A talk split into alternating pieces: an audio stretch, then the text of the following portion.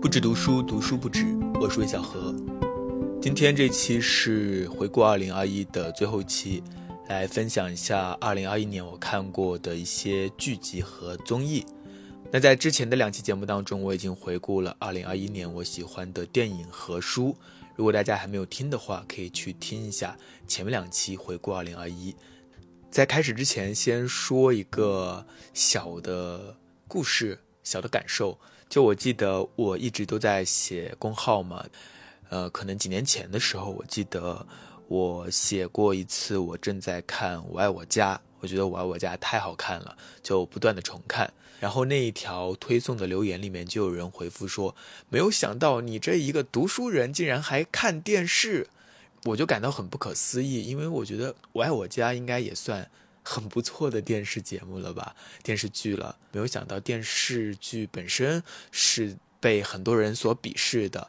昨天我还收到一条留言，就是有人指着我说：“你这个人天天都在读书啊，说我是所谓的知识分子。”然后呢，就推荐一些电影，分享一些电影，然后只是一个感想，没有写一些长文，就好像有点浪费他的时间。嗯，怎么说呢？我觉得这很多时候都是一种期待的错位，所以我也想先和大家分享一下。其实我并不是一个特别严肃的人，我一直都是一个没有摆脱低级趣味的人。我非常喜欢看综艺，我也是总是把时间花在综艺上。我也很喜欢，就是控制不住自己的在刷剧。我是一个自制力很差的人，然后是一个拖延症。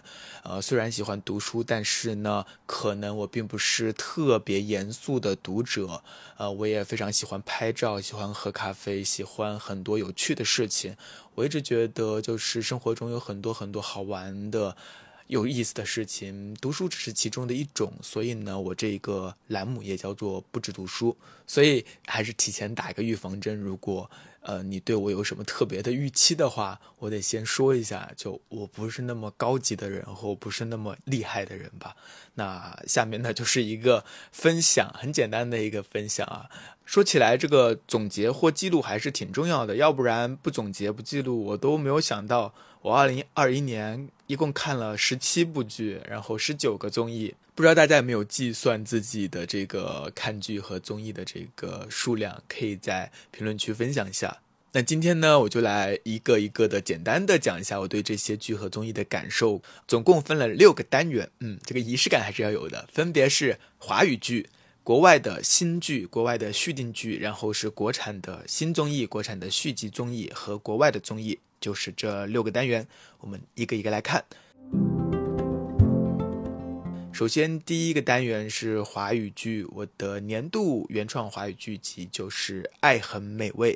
我觉得这是一个非常难得的都市轻喜剧。嗯，不知道大家有没有看啊？就是它的整个的剧本非常扎实，三个人物也非常的丰富，所以看起来很容易被吸引，并且它的视听语言也非常讲究，特别特别表扬一下第七集和第八集。如果你还没有看的话。非常推荐，因为它的整个场面调度啊，就不是一个国产电视剧当中的一种水平，非常的出色，然后非常的让人印象深刻。演员也都不是那种流量明星，也不是很大的明星，分别是这个张含韵，然后李纯和王菊。王菊演的特别好，这个是我之前完全没有想到的，与角色也非常的贴合。那当然，作为一个女性主题的剧，它里面也有一些，呃，女性在社会当中的一些结构性的不平等的一些地方。但是整部剧的一个节奏和它的一个调子还是非常稳的，是一个轻喜剧。所以就是它没有苦大仇深，这一点真的还蛮难得的。那下面一部我比较喜欢的剧是《逆局》，这部剧比较有意思，它是爱奇艺出品的，是但是呢是在台湾制作、在台湾上线的一个犯罪题材的电视剧，呃，所以呢在大陆的平台上并没有直接上线，但是可能很多人都在网上看到了。整部剧的集数还是比较长的，分为上下两部。嗯，总体而言，我觉得上部的节奏更加的紧凑，它的这个悬疑层层推进非常的不错。呃，特别是在那个封闭的监狱空间当中，就呈现出了一个天才的侦探式的这种感觉，就像一个安乐椅这个模式的推理。那但是到了下半部分呢，就是整个世界观慢慢的扩大了，然后卷入这个故事的人物也越来越多，变成了一个有阴谋的、有权力斗争的这样的一个事件。呃，虽然也依然还可以看下去吧，但是人物的成长或人物的这个故事变得有所停滞了，所以整体上，呃，还是上半部好看一点。但总而言之，还是制作很精良的一部犯罪题材的剧集。大家如果没有看过，也可以去看一下。下面一部也是我比较喜欢的一部剧，叫《我在他乡挺好的》。这很奇妙，也是一个女性题材的电视剧，和《爱很美味》其实在设定上蛮相似的，都是几个女生的友情，并且呢，她们都是几集是一个小的单元，在一个小的单元当中讲一个主题，然后整个节奏啊什么都挺好的。不过他们的基调有点不一样，就是我在他乡挺好的，他。没有那么的轻快，他讲的是几个到大城市打拼的年轻女性，她们的工作，她们的生活，特别是第一集金靖演的这个角色，她的死亡引起的悬念，然后引出的其他。几个女生的故事还是很有代入感的。很多在城市打拼的生活的来自于外地的年轻人，可能都有很多感同身受的地方。那为什么没有把它作为我的年度剧集呢？是因为我觉得它前后还是有点割裂。它的前半部分挺好的，有些地方真的很写实、很扎心。但是到了后半部呢，好像又回归到了那种职场爱情剧，就整体稍稍有一点割裂吧。下面一部剧呢，我也不知道为什么。那下面一部剧呢是《乔家的儿女》，我给他打的是三星，就我还是把它看完了的。呃，总而言之，呃，我觉得它是一种 PPT 式的家庭剧，就它是一个 PPT，一个 PPT，一张一张的帮你展示这个家庭的几个兄弟姐妹他们的成长故事。它比较好的地方还是它的很多细节做的还是比较扎实的。但是就还是觉得有点像 PPT 或者像流水账。那吸引我看下去最大的一个动力就是刘军饰演的乔祖望，我觉得他在这部剧当中是和苏大强一样非常令人讨厌，但是又非常吸引人注目的一个角色。乔哥哥为乔哥哥打 call。如果乔祖望遇上了苏大强，他们两个 PK 谁会获胜呢？这个我很好奇。好，下面一部剧呢是迷雾剧场出的，今年的或者是二零二一年的迷雾剧场呢，就是雷声大雨点小，出了好几部剧，但好像都不太行。这部叫《谁是凶手》，也是年底上的一部剧。嗯，整个来说就是虎头蛇尾，一开始好像还挺吸引人的，但是到最后。不管是案件的解答呀，还是人物关系啊、人物的成长啊，都挺简单的，而且中间还水了很多集。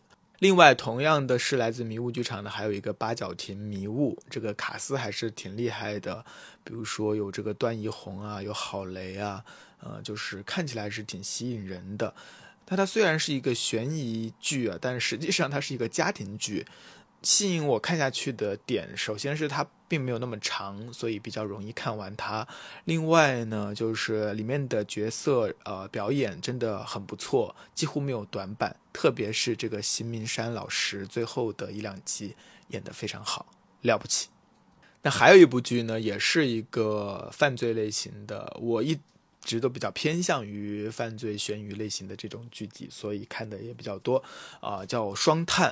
怎么说呢？我觉得这部剧它的前三集特别好，就是在北京城发生了一个绑架案，然后段奕宏饰演的这个警察就一路追踪到了东北林场，那一个过程真的非常的粗粝，然后特别是在这个雪原当中那种追逐感很有质感，然后也非常的冷峻。但是好景不长，一旦他们到了那个地方之后，整个剧情就停滞下来了，然后变得变得变成了一个没有太大悬念的一个比较老套的故事。开局很好，后面还是就是让人感觉到有一些冗长，然后有些俗套。好，下面进入第二个单元——国外新剧。那这个单元我的年度剧集是《东城梦魇》。这是一个小城故事，是 HBO 今年的二零二一年的比较受大家欢迎的一个剧吧。呃，就是这种美国小镇疑云的故事，其实有很多很多，不管是电影、电视剧都拍过很多。那这一个剧，它的这个设置设定上，其实没有太多新颖的东西。它所展现的也是这个小镇生态，展现的是这个故事当中人物之间的关系。嗯，它讲述了很多小镇上的很多家庭的内部的生活之下的暗流。这个东西虽然很老生常谈吧，但是完成度很好。另外，我觉得凯特温斯莱特她的演技确实确实非常的牛逼，值得给一个五星。那下面一部剧呢，是我觉得还不错的《无罪之罪》，这是网飞出品的《看不见的客人》的导演这个奥里奥尔·保罗执导的一个悬疑剧。嗯，怎么说，属于一种爽剧类型吧，就踢里哐啷的不断的转换视角，这个节奏非常的快，你都反应不过来，应接不暇的跟着这个剧的节奏一直往下跑，你时时刻刻都是感到在一种兴奋状态的，所以很容易就把它看完了。当然，它的这个整个的剧的时长也不是特别长。而且它又充满着悬念，让你时刻紧张，所以看起来的感受还是挺好的。但是如果你看完了之后，你会发现它好像回味的东西稍微差那么一些。当然，它对里面的一些女性群像的建设和把握也是很不错的。下面一部剧呢，就是可能是二零二一年最火的一部剧了，《鱿鱼游戏》，我也是很快就看完了。嗯，我给他打三星半吧，因为我觉得它的题材也是挺好的。嗯，然后这种剧集本身，嗯，也是很受大家喜欢的。大家很喜欢去看这种人性试炼，很喜欢看在一个规定情境当中的互相的自相残杀、脱颖而出。但是说到底，它也是一个爽剧路线的。它的这种设置其实可以有很深很深的深度，但是这个剧没有特别的深，就。还挺简单的，然后它的节奏感还是不错的，所以你一不留神就会看进去。啊，不知道什么时候国内能拍一个类似于这样的大逃杀式的电影或是电视剧，那应该还蛮有意思的。其实我非常喜欢看这个幸存者这个综艺，这个真人秀，我可能之前也分享过，嗯，就一直还蛮想看到中国人来一场这种幸存者的真人秀的，因为。可能中国人特别会玩这种人际关系吧，应该会看到更复杂或者是更精彩的这些东西。但是，嗯，由于各种原因吧，可能我们暂时还没有办法看到，希望以后可以达到。下一部剧呢是 BBC 的《不眠》。这是一个悬疑惊悚剧，这是一个现在已经很少见的一个冷战格局下的间谍故事。一开始吸引我的是，呃，她是一个女警，然后发生了一起在这个潜艇上的一个士兵的死亡，所以她受命进入潜艇调查这个死亡案件。那很多的取景都是在这个潜艇上完成的一个幽闭空间，啊，这样的一个呈现还是蛮有吸引力的。前几集的节奏也很不错，但是后两集也有点拉胯，所以也是可看可不看。下面一部呢是《旺达幻视》，嗯，《旺达幻视》很多人非常的推荐，也非常喜欢。它在形式上有非常多的尝试，形式感玩的特别溜。呃，前几集也是给了我很多的新鲜感，但是最后还是一个大俗套啊，就是你不能对漫威有太多的期待。如果是漫威的粉丝的话，可能会更有代入感吧。虽然我不是漫威的粉丝，但是好像漫威的电影我也看了很多，电视剧我也看了。下面一部呢就是洛基，同样又是漫威的。看完之后呢，我就有个感想，我再也不看漫威的剧了。嗯。好，下面是第三单元国外续订剧集。那我的年度国外续订剧集呢是《性爱自修室》的第三季。因为有很多优秀的电视剧，我从第一季开始就没看，像什么《继承者之战》啊，还有一些，所以呢，就也许我的这个自己的观影当中会漏掉很多比较好的一些剧集，所以欢迎大家推荐。其实我本来没有想到他第三季还能往下讲这个故事，因为他们已经慢慢的都在成长了，然后人物关系啊也慢慢的很清晰了。但这一部呢，我觉得还做得很好，因为它可以说是一个乌托邦吧，是一个人人都可以被尊重、被接纳、被理解、被爱的这样的一个乌托邦，这样的一个世界。嗯，整体的感受还是非常好的。不知道下一季会怎么拍啊？因为下一季大家都要毕业了，不知道会怎么去继续讲他们的故事。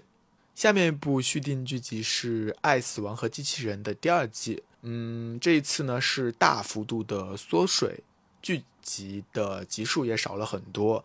那除了最后一集溺水的巨人之外，好像都没有特别大的惊艳感。下面进入第四单元，国内新综艺。我的年度的新综艺。之前我在节目当中也特别去分析，或者是强调了我对综艺和真人秀的看法。那在这个单元呢，其实我说综艺的话是包含了所有的综艺节目的，或者是电视节目的，全部放在这里面。有时候它都不是综艺，只是一些视频节目，那也放到这个栏目当中来。呃，那我的年度真人秀有两个，第一个是《再见爱人》，第二个是《戏剧新生活》。《再见爱人》之前好像。我有没有做一期播客来专门讲？他好像有，对，那大家感兴趣可以去听一下。就这这一个节目真的做的很不错，我相信每个人都可以在这个节目当中看到自己。是的，虽然它是一个离婚节目，一个旅离婚的旅行节目，但是每个人都可以在当中看到自己，因为我们每个人都有自己的亲密关系，我们每个人都有自己的缺点、弱点，有自己想要隐藏的那些不堪的地方，那些复杂的地方。我觉得这个综艺非常出色的完成了几个人物的成长叙事，这是很多在一些电视剧当中都无法达到的，何况它还是一个真人秀。嗯，从第一季的时候就已经开始招募第二季了，就到了第二季的话，我也还会期待一下，但是不知道会不会还会这样的真诚，那我们也拭目以待。那同时还有年度真人秀，就是《戏剧新生活》，是严敏导演的，我差点都忘了，因为它是二零二一年初的一个节目。现在的国内综艺生态当中，可能有两位是我非常喜欢、非常佩服，他们出了新的节目都会想要去看的这个导演或者说出品人，一个就是这个严敏导演，然后还有一个就是马东。在严敏导演的节目当中，一个关键词就是选择。这个不管是在曾经的《极限挑战》，还是说在《戏剧新生活》，或者说是在《说唱新时代》当中，这个关键词都贯穿始终。啊，所有的人物，所有的参与者，你的每次选择都会迎来不同的结局，然后你要为你的选择付出一定的代价或承担一定的责任。嗯，选择这个东西非常的奇妙，然后在严敏的这些综艺当中，你也会看到某种人生的模拟，某种人生的真相。所以，真的严敏导演牛逼。那也希望在二零二二年，不管是戏剧新生活还是说唱新时代，都来第二季吧。那下面是我的年度竞演类综艺，一年一度喜剧大赛。嗯，刚刚也说到了马东，我觉得马东做节目有个关键的点就是尊重，不管是这个喜剧大赛还是之前的月下，呃，我觉得他是尊重所有参与其中的人的，他所要追求的是呈现人的本领，呈现好看的内容，去呈现人。而不是去营造一种撕逼的情节，一种戏剧化的抓马的这种可看性，所以我觉得这种尊重，其实在整个内容的环境当中都是很难得的。这种节目观、这种制作的观念，都是一枝独秀，所以我也非常喜欢。当然，这个节目当中也有很多出色的喜剧人、演员、编剧。看起来是赏心悦目的，有好几个节目是让我笑得前仰后合。然后最后看他们做的这个小小的颁奖典礼，真的很温馨，又正式又温馨。然后同时呢，又感觉所有人都被认真对待了，这种感觉真的很好，嗯，真的很好。那我的年度纪录片节目呢，是 B 站出品的《小小少年》。不知道大家有没有看这个纪录片？好像声量没有那么高。它总共只有六集，讲的是六个少年的故事，每一个人都非常独特，嗯，每个故事都非常的真实又有力量。第一个故事的主人公是一个想学芭蕾的小女孩，还有个男孩呢，他是特别热爱昆虫，然后还有一些高中生，他们在做机器人比赛，还有一个女生。他和他的父母是玩这个越野摩托的。总之，每个人都很精彩。我觉得天赋本身可能就是很动人的吧。如果我们看到有的人能够呈现他们的天赋，就会让你感觉到一种人的崇高，或者是你为身为人类这个物种而得到的一种感动。那找到自己的热爱是更加难得的事情，我们很多人终其一生都没有找到，而这些少年他们投入自己所爱，他们全情投入，就有一种激励的作用，有一种感染的作用。即使是成年人，我们也不能放弃呀。那下面呢，就不是五星节目，是我的一些四星节目。我的青铜时代，这是呃陈晓楠老师的新节目。和陌生人说话不一样的是，这里采访的都是一些名人。一个主要的线索就是这些人他的人物的成长经验，他的人生经验。嗯，陈晓楠的节目一直都是比较重经验而不是观念的，可惜就是这个集数也比较少。另外呢，好像是第一次做，我觉得它的整个的制作上还没有和陌生人说话那么的成熟。其实上个月我参加了这个和陌生人说话在深圳的一个小型的呃一个闭门会，就听陈晓南老师还有导演他们的一些分享，有非常多的收获。那时候我还记了蛮多东西的，本来是想要做一期节目和大家分享一些的，但是。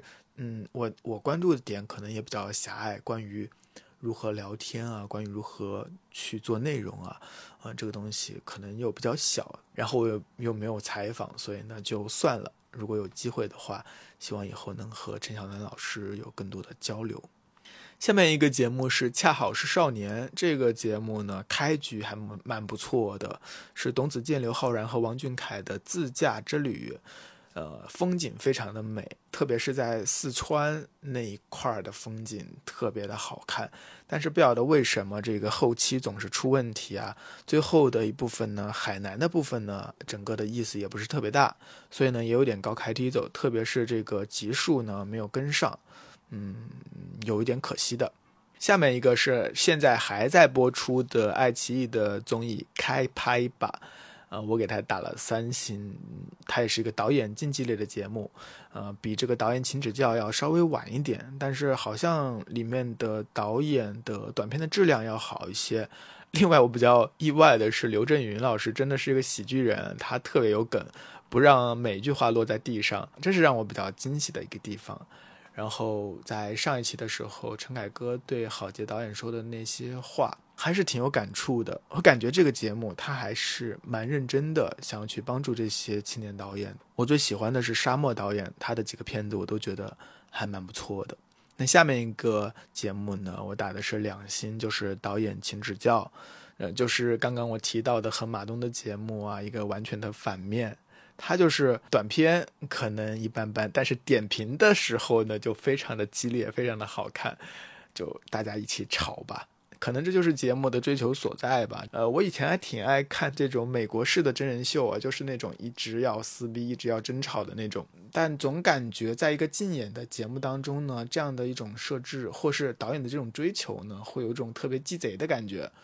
下面最后一个国内的综艺节目是《五十公里桃花》，我我也不知道。我为什么把它看完了？就是这是一个你搞不清楚这么一帮人他们在干什么的真人秀，但是我竟然看完了。嗯，我竟然看完了。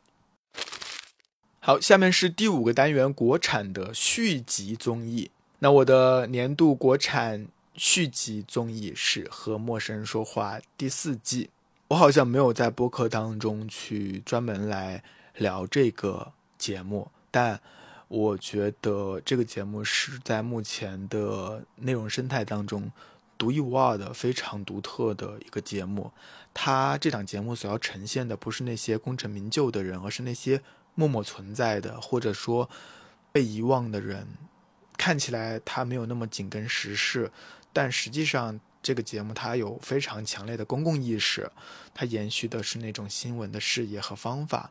所以在这样的一个娱乐的媒体环境当中，真的很少见，所以我要特别特别的推荐。那下面我还比较喜欢的是《十三幺》第五季，那这一季呢，我最喜欢的是陈传新老师的那一期，没有想到会那么有趣。嗯，之前看过陈传新导演的一些呃纪录片，他们在岛屿写作，但是没有想到他本人这么精彩，这么有趣。就在那一期当中，不是那种特别知识的，而是一种经验的这种交流。我觉得这种交流有时候会更有趣一些。那下面呢，就是《明星大侦探》第六季，这个也是年初的一个节目，虽然没有以前那么惊艳，但是总体来说还是蛮好看的。就听说新的一季没有撒贝宁了，嗯，所以还是有点担心的。毕竟已经看了这么多季了。那下面一个是《锵锵行天下》第二季，其实这个刚出来的时候我还稍微吐槽了一下，没有想到它是渐入佳境，越来越好。我比较喜欢徐子东和周轶君和窦文涛在一起的那几集，但是我最最喜欢的是只有周轶君和。窦文涛的那两集，就他们两个人再加上一个嘉宾的话，好像聊起来就会感觉更好。如果都是熟人的话，话题没有办法有新的视角。嗯，我特别喜欢那集他们在沙漠当中，然后抬头看着群星的那个场面。那下面一个是我刚刚看完的令人心动的《Offer》第三季，这一季是医学季，我觉得是比前两季要好看的，啊，当然不是指这个观察室的部分，而是说这个医学生他们的这个实习的经验会比律师更加有现实感吧，然后里面的故事也更加的嗯真实或更加的带入，特别是急诊的那几期非常好看。然后还看了《脱口秀大会》第四季，去年的第三季是真的出圈了，然后第四季声量也非常好，有了这个脱口秀的两位门神啊。但是呢，好像总体而言，我最喜欢的还是上一季的李雪琴以及罗永浩。那我另外还看了《向往的生活》第五季，这也是上半年的一个节目，呃，我给大家打的分数没有那么高。因为第一季的时候我还蛮喜欢的，觉得很不错啊，这样的一种生活呈现。虽然你知道它是假的，但这种体验还蛮不错的。但是到了现在的话，好像向往的生活也变成了一种流水线。嗯，不知道还有没有下一季啊？那我另外也看了《吐槽大会》第五季，改变了赛制，呃，有了一些创新，但好像，嗯，李诞的这节目一开始是吐槽大会。最火，然后第一季的这个脱口秀大会的时候，根本就没有什么人看吧。但现在慢慢的，好像脱口秀大会真的做起来了，吐槽大会因为吐槽真的没有办法进行下去了吧，所以呢也没啥意思了。所以之后就好好搞脱口秀大会呗。哎呀，我现在已经讲的有点口干舌燥了。嗯，还好，我们进入了第六个单元——国外综艺。那国外综艺呢，也只有一部，我只看了一部，也是我的年度国外真人秀，非常好看，我要打五星满分推荐。它就是克拉克森的农场。这档节目是亚马逊出品的，很奇妙，很奇妙的是，呃，这档节目就是模糊了真人秀和纪录片的界限。他拍的是一个有趣的老头经营农场的故事，历时一年啊，这个制作的成本和投入，还有这种怎么说这种。镜头就挺厉害的，呃，另外它每一期的主题，它的剪辑都非常的出色，呃，关键是这个老头，我都忘记他叫什么名字了，太好笑了，然后也太有意思了。他实际上是一个英国非常有名的汽车节目的主持人吧，但我其实之前并不是很了解，但他本身非常的有魅力。哦，对了，他就是克拉克森嘛，是吧？据说好像还有第二季，就是他第二年发生的故事，我非常非常的期待。如果大家还没有看过第一季的话，非常推荐大家去看一下。好了，那这一个盘点和总结也就到这里差不多了。花了这么多的时间在综艺和剧集上，好像真的有点挺浪费时间的。嗯，但是我本身也就是有一种无法摆脱这种低级趣味吧。我希望二零二二年能够少看点综艺啊，多看点书。嗯，那我们这一期的节目就到这里差不多了，这也是回顾二零二一的最后一期。嗯，大家有什么好的综艺和剧集推荐，也可以在评论区告诉我，我会偷偷去看的。那我们下期再见。